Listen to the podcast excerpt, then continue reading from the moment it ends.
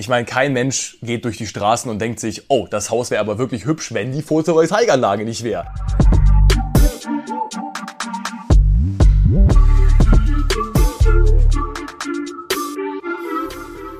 Einen wunderschönen guten Tag an alle Hörerinnen und Hörer zu Hause. Ich darf euch herzlich willkommen bei unserer zweiten Folge unseres Podcastes Puffcast.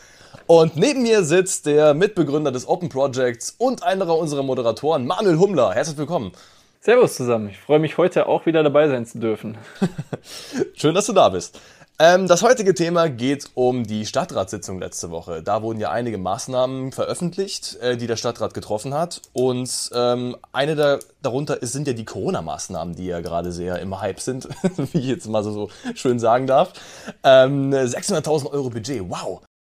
Genau, also der Stadtrat hat sich zusammengesetzt, die verschiedenen Fraktionen, bunte Koalition auch mit der CSU und den anderen Fraktionen und Dort wurde eben in drei Sitzungen ein Maßnahmenpaket ausgearbeitet, das die Corona-Maßnahmen äh, ja, betrifft und wo man sich überlegt hat, ja, wie geht's denn nach Corona weiter? Wie kann man die Wirtschaft wieder ankurbeln?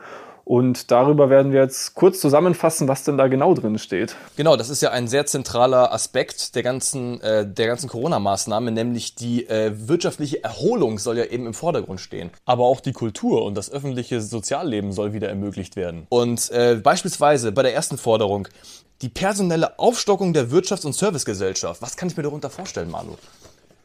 Genau, also die Wirtschafts- und Servicegesellschaft ist bei uns im Pfaffenhofen dafür verantwortlich, die kommunale Wirtschaft anzuregen, Pfaffenhofen zu einem guten wirtschaftlichen Standort zu machen, eben auch attraktiv für Unternehmen, aber auch natürlich die bestehenden Unternehmen dabei zu unterstützen, hier im Pfaffenhofen Bestand zu haben und einfach äh, ja, die Wirtschaft voranzutreiben, sage ich mal.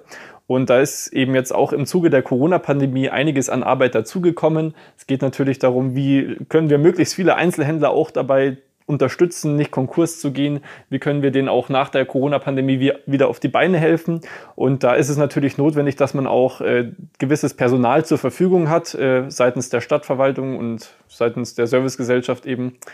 Und dafür wurde jetzt eben einfach ein Batzen Geld in die Hand genommen, um hier personelle Aufstockung ermöglichen zu können. Okay, also könnte ich mir jetzt äh, theoretisch als unerfahrener Dienstleister mich da bewerben?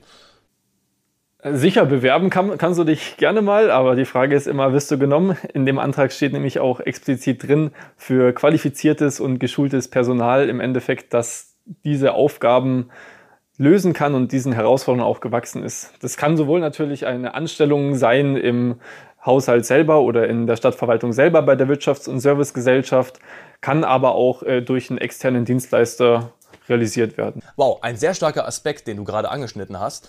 Ähm, äh, die zweite Forderung, digitale Einkaufsstadt 2021, ein komplettes Liefersystem für alle Einzelhändler.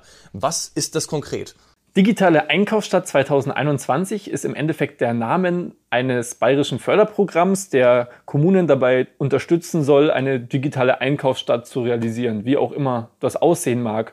Und wir von wir aus Pfaffenhofen haben uns eben speziell darauf beworben, das im Rahmen der Corona-Pandemie eben auch umzusetzen und einen Lieferservice für alle unsere Einzelhändler auf die Beine zu setzen. Das bedeutet, dort kann dann hoffentlich jeder mitmachen, der bisher nicht die Kapazitäten hat, einen eigenen Lieferdienst aufzubauen, wenn man sich zum Beispiel die ganzen Buchhändler anschaut oder auch die anderen Einzelhändler in der Innenstadt, da wird der ein oder andere nicht die Kapazitäten haben, einen eigenen Lieferdienst aufzubauen. Und da soll die WSP eben dabei unterstützen, einen Lieferservice zu organisieren und das Projekt entsprechend in Gang zu bringen. Ah, cool. Das heißt, ich könnte jetzt als Privatperson sagen, ich möchte mir ein paar Bücher von meinem Buchhändler des Vertrauens äh, nach Hause liefern lassen.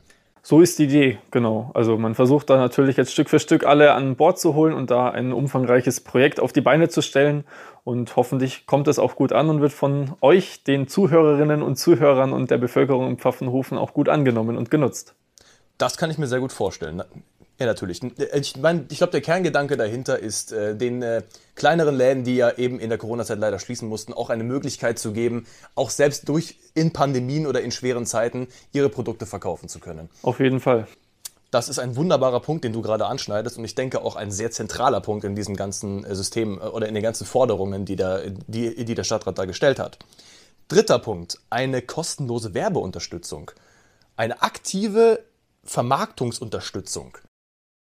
Im Endeffekt geht es darum, den Einzelhändlern und Gastronomen oder anderen Dienstleistern in Pfaffenhofen dabei zu helfen, eine Social-Media Strategie zu entwerfen und sie auch bei ihrer Social Media Präsenz zu unterstützen. Viele haben da vielleicht nicht die Kapazitäten und auch nicht die Erfahrung, das selbst zu tun. Und da möchte die Stadt einfach Geld und Ressourcen in die Hand nehmen, um hier konkret zu unterstützen. Um beispielsweise Social Media Workshops für die Unternehmen anzubieten, aber auch vielleicht den ein oder anderen Post oder die kleine Kampagne hier selbst abzusetzen. Aber ist eine Werbekampagne denn nicht unglaublich teuer, allein schon für einen einzigen Einzelhandel? Es kommt natürlich immer darauf an, in welchem Umfang man so eine Werbekampagne auch fährt. Also ich denke nicht, dass es große Kino-Werbekampagnen, Spots werden, wie man zum Beispiel aus der Autoindustrie teilweise kennt. Aber es geht einfach darum, auch so kleine Informationstexte oder vielleicht kleine Videos ähm, in Social Media zu teilen oder überhaupt da ja eine Präsenz dafür zu schaffen das, was du gerade gesagt hast, hört sich sehr, sehr ähnlich an mit der vierten Aufforderung, Konzeption einer Werbeoffensive. Ich meine, ist das nicht eins zu eins das gleiche von der, von, dem, von der dritten Forderung? Nicht ganz. Es geht darum, als Stadt Pfaffenhofen zentral eine Kampagne zu starten, um alle Bürger dazu motivieren, nach der Pandemie auch wieder hier im Landkreis oder in der Stadt eben einzukaufen und ja, die Einzelhändler somit auch zu unterstützen. Das heißt, ähm, bei Punkt 3 geht es darum, jeden, die einzelnen Einzelhändler mit ihren Werbekampagnen zu unterstützen. Und bei Punkt 4 geht es darum, als Stadt Pfaffenhofen insgesamt für die Bürger eine Kampagne zu fahren, die dazu motivieren und anregen soll, in Pfaffenhofen die Wirtschaft wieder anzukurbeln und hier eben zentral zu unterstützen. Danke, Manu, für die äh, ausführliche Erklärung, wenn ich das so sagen darf, äh, denn das hat bei mir ein bisschen zu Verwirrung gesorgt in dem Punkt. Ähm, Bürgerfest. Der klingelt da was bei dir? Na sicher. Pfaffenhofen möchte nach der Pandemie ein längeres Bürgerfest veranstalten, das vielleicht sogar über mehrere Tage gehen soll. Und hier möchte man vor allem die Gastronomen, aber auch die Künstler und Veranstaltungstechniker aus der Region dabei unterstützen, ihren Weg zurück in die Wirtschaft zu finden und hier gleich äh, ein, ja, einen guten Start hinzulegen, sowohl für das gesellschaftliche Leben, das kulturelle Leben, aber auch einfach, um die Wirtschaft wieder anzukurbeln und der Gastro einen guten Start zurück ins, in den Alltag zu geben. Ihr habt es gehört, liebe Zuhörer. Ich will euch alle da sehen. ähm, genau, gegen Ende ähm, der Corona-Maßnahmen-Konferenz äh, gab es ja noch eine Kritik vom Altbürgermeister Prechter bezüglich der Impfanmeldung. Ähm, ich glaube, der, sein Kritikpunkt war, dass man, ähm, dass es nie wirklich klar war, wann man denn geimpft worden ist und er fordert, dass ähm, man äh, da wenigstens äh, dieses Problem angeht. Also dass man, dass eine Person wirklich mal einen festen äh, Zeitpunkt bekommt oder sei es auch nur ein Intervall, ähm, äh, wo man halt mit einer Impfung rechnen könnte. Was sagst du denn dazu? Ist das realisierbar oder ist es Wahnsinn, was der da fordert? Als wahnsinnig würde ich es wahrscheinlich nicht direkt abstempeln, aber es ist meiner Meinung nach eine gerecht gerechtfertigte Kritik, die da geäußert wurde, weil da relativ wenig Transparenz aktuell herrscht. Man meldet sich dort an und bekommt relativ wenig Feedback darüber, was denn jetzt passiert mit diesen Anmeldeinformationen. Aber ich denke, es ist auch sehr schwer vorkalkulierbar aktuell. Ja, na gut, man muss natürlich immer wieder mit äh, Lieferengpässen rechnen oder eventuelle Kostenrückschläge, die man erleidet, weil man den falschen Impfstoff eingekauft hat. Bestes Beispiel AstraZeneca jetzt in dem Fall. Ähm, äh, natürlich kann man jetzt nicht sagen, hey yo, ich werfe jetzt meinen ganzen Impfstoff, den ich schon gekauft habe, weg. Das ist natürlich ein enormer Schaden, der dadurch entstanden ist. Und das sind natürlich Fehler, die man berücksichtigen muss in dem Fall. Aber könnte man denn nicht sagen, dass man von einem Idealfall ausgeht und sagt, okay, wenn wir jetzt überhaupt keine Lieferengpässe haben und überhaupt keine Kostenrückschläge, weil wir den falschen Impfstoff kaufen, ähm, könnte man da nicht irgendeine Schätzung abgeben und sagen, okay, in dem und dem Zeitraum könntest du mit einer Impfung rechnen. Näheres äh, schicken wir dir noch zu. Das wäre doch eigentlich realistisch und auch gut, gut, gut umsetzbar, damit die Leute halt wenigstens mal einen, irgendwie einen Richtwert bekommen, wann sie denn endlich an der Impfung sind. Also ich persönlich kann mir schon vorstellen, dass das machbar wäre, aber man muss natürlich immer die entsprechenden Verwaltungsstellen dann selbst fragen, wie, wie denn da die Möglichkeiten sind, das Ganze zu realisieren. Da bin ich jetzt auch kein Experte. Natürlich nicht, das liegt nicht im Rahmen dieses Podcasts. oh, okay. Ähm, ja, ähm, dann zuletzt gab es noch ein kleines Statement von dem SPD-Politiker Markus Käser, der ja ähm, sagte, dass eine Organisationsform alles zu zentralisieren nicht wirken kann. Was kann man sich denn darunter vorstellen? Soweit ich das verstanden habe, ist die Kritik, die er äußert, vor allem auch an die Ministerpräsidentenkonferenz gerichtet, wo eben zentral für ganz Deutschland bestimmt wird, wie die Maßnahmen auch kommunal auszusehen haben. Und seine Forderung bezieht sich hier darauf, einfach mehr Verantwortung auch an die Kommunen abzugeben, mhm. weil hier weiß man lokal meistens am besten, was für Möglichkeiten hat man, was für Raus Herausforderungen hat man auch und dass hier auch mehr Handlungsspielraum einfach an die Kommunen zurückgegeben wird. Ja, klingt ja erstmal nach einem vernünftigen Statement, was der Kaiser da rausgehauen hat. Ähm, wir haben uns ja vor, dem, vor der Aufnahme des Puffcastes schon äh, gemeinsam mal unterhalten gehabt. Und da hast du ganz stolz äh, erzählt, dass Pfaffenhofen sich als bayerische Modellkommune für eine Teststrategie beworben hat. Kannst du mir da bitte und den Zuschauern natürlich auch etwas darüber erzählen? Gerne doch. Wir äh, haben uns als Pfaffenhofen als Modellregion für Teststrategie angeboten oder beworben. Und das bedeutet, wir haben ein Konzept vorgelegt, das ähm, uns im Endeffekt ermöglicht, hier als Modellregion ausgewählt zu werden. Und da steht unter anderem drin, dass wir ähm, To-Go-Teststationen oder Drive-In-Teststationen anbieten wollen. Das bedeutet, man kann sehr man möchte sehr viel testen, sehr flexibel testen und man möchte auch die ähm, Testzentren weiter ausweiten. Insgesamt wurde hier davon gesprochen, dass man das Ganze zu unserer aktuellen Kapazität verzehnfachen müsste. Das bedeutet, man müsste mindestens 3000 Menschen pro Tag testen, um hier ein erfolgreiches und repräsentatives Ergebnis zu erzeugen. Und die Hoffnung darin besteht natürlich, dass man die Pandemie möglichst eindämmt, dass man möglichst schnell auch äh, infizierte Personen identifizieren kann und dadurch auch natürlich die ähm, Geschäfte und Einzelhändler und Gastronomen so schnell wie möglich wieder aufmachen können. Verzeih mir, dass ich ein bisschen lache, aber wie kann ich mir denn eine Drive-In-Corona-Teststation vorstellen? Ja, ich denke, das kann man sich so vorstellen wie ein Drive-In. Man fährt vorbei, kriegt ein Stäbchen in den Hals gesteckt und kriegt dann möglichst schnell sein Ergebnis. Okay, klingt erstmal in erster Linie ziemlich witzig. ähm, äh, ja, also ich denke, das war eigentlich alles, was es zu den Corona-Maßnahmen zu sagen gibt, oder? Ich hoffe doch. Ähm, Gut, dann springen wir mal zu einem weiteren wichtigen Punkt, wie ich finde, an. Und zwar einer, es gab mehrere Satzungsänderungen. Ähm, zum einen betrifft es die Innenstadt, weil Photovoltaikanlagen, also PV-Anlagen, die durften vorher nicht gebaut werden, aber jetzt dürfen sie gebaut werden. Was wurde denn da beschlossen?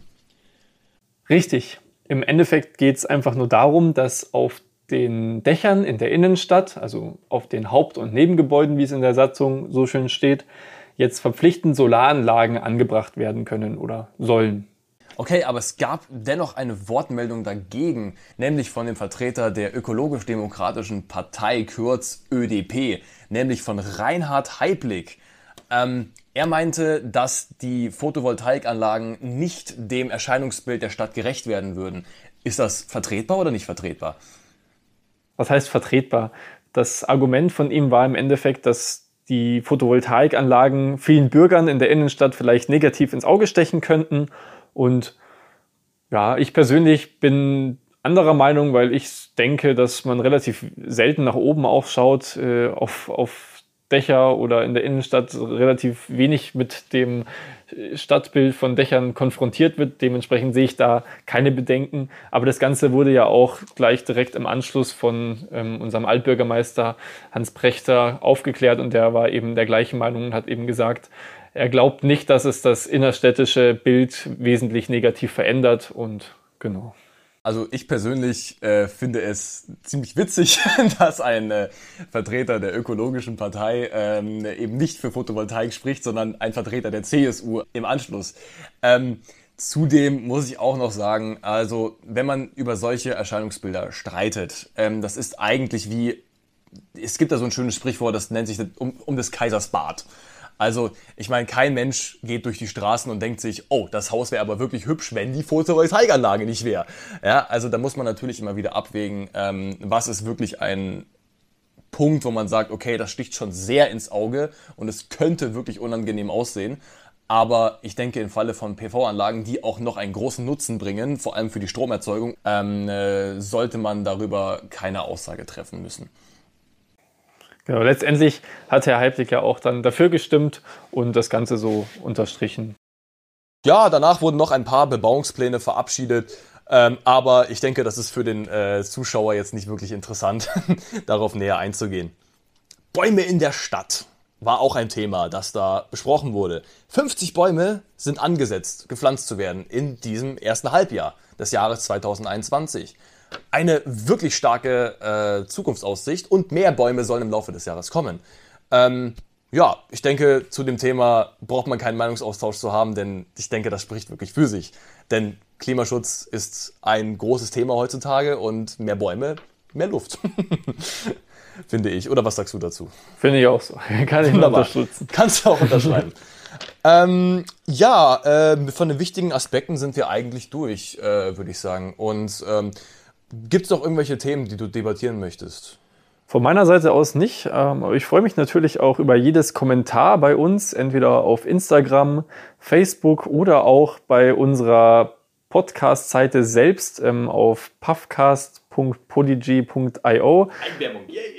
Bald äh, wird es das Ganze auch auf unserer eigenen Webseite noch geben, wo ihr dann die Möglichkeit habt, äh, Feedback zu geben, zu diskutieren und vielleicht eure Vorschläge auch einzubringen. Was würdet ihr anstelle des Stadtrats machen, um Corona ähm, in den Griff zu bekommen, beziehungsweise was könnte man jetzt auch aktuell akut schon für die Einzelhändler machen? Was gäbe es da für Projekte? Was könnte die Stadt tun? Was könnte vielleicht auch der Kreis tun? Was sind eure Ideen und Anregungen? Schreibt es doch gerne einfach mal irgendwo unter diese Folge. Dem schließe ich mich auf jeden Fall an und gerne Themenvorschläge darunter schreiben. Was, was sollen wir bei der nächsten Folge besprechen oder in den nächsten Folgen besprechen? Denn äh, ihr hört ja unseren Podcast und ich finde, ihr könntet auch mal ein Thema mitbestimmen. Auf jeden Fall sehr gerne. Ansonsten wünschen wir euch noch einen wunderschönen Morgen, Mittag, Abend, wie auch immer, wann Ein ihr Verlauf der Woche oder eine Autofahrt, je nachdem, wann ihr unseren Podcast hört. Genau. damit verabschiede ich mich als Moderator. Mein Name ist Richard. Vor mir sitzt der Manu. Und damit gebe ich ab nach Berlin.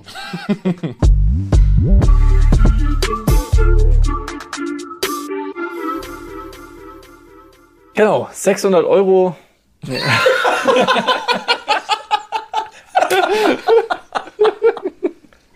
Das war drin. Das lassen wir drin. 600 Euro soll verwendet werden, um die Corona-Pandemie in den Griff zu bekommen.